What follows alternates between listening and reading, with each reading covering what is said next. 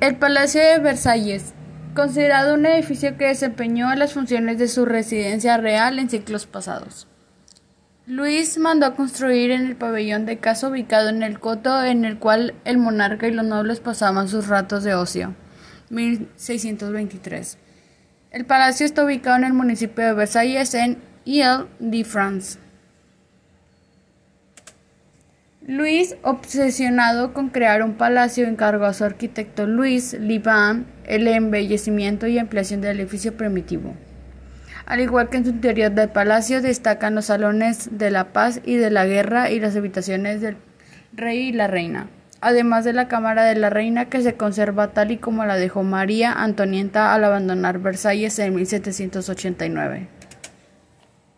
Al igual que en los años 1668 y 1670, este palacio tiene muchas plantas. En el primer piso se pusieron columnas jónicas y altas ventanas rectangulares.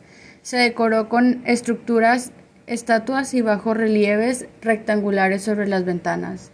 En el segundo piso o ático la decoración fue de estilo corintío y se coronó con una balaustrada.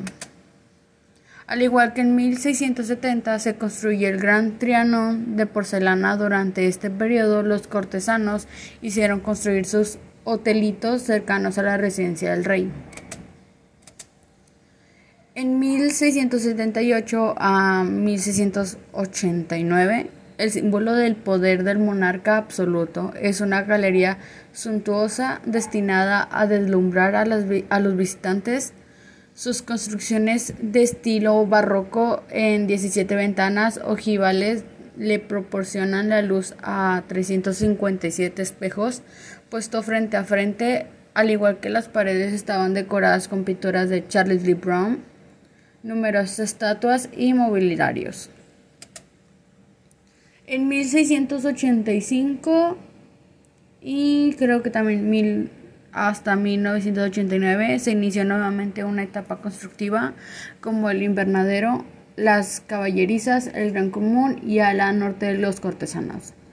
En 1710 la, fue la construcción de la capilla real, señala el final del reinado de Luis. Y en 1715 muere Luis que puso fin al gran siglo que Voltaire denominó el siglo de Luis el Grande. Bueno, hablando de la arquitectura, está basada en las capillas palatinas tradicionales de dos pisos en el estilo clásico corintio de las colonias. El suelo recubierto de mármoles de diferentes colores parece un tapiz de compartimientos geométricos. El Versalles y su inmenso jardín se convirtieron en un símbolo de la arquitectura del poder que todos los reyes y principales europeos se esforzaron por imitar. Ay, qué bonito, ¿verdad?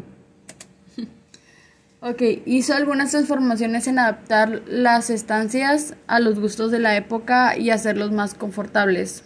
En los siglos, en los últimos años de Luis XV se crearon las salas de espectáculos que servía para distraer al rey. Y durante la Revolución Francesa, Versalles vivió el apogeo de los Borbones y también su, su destrucción.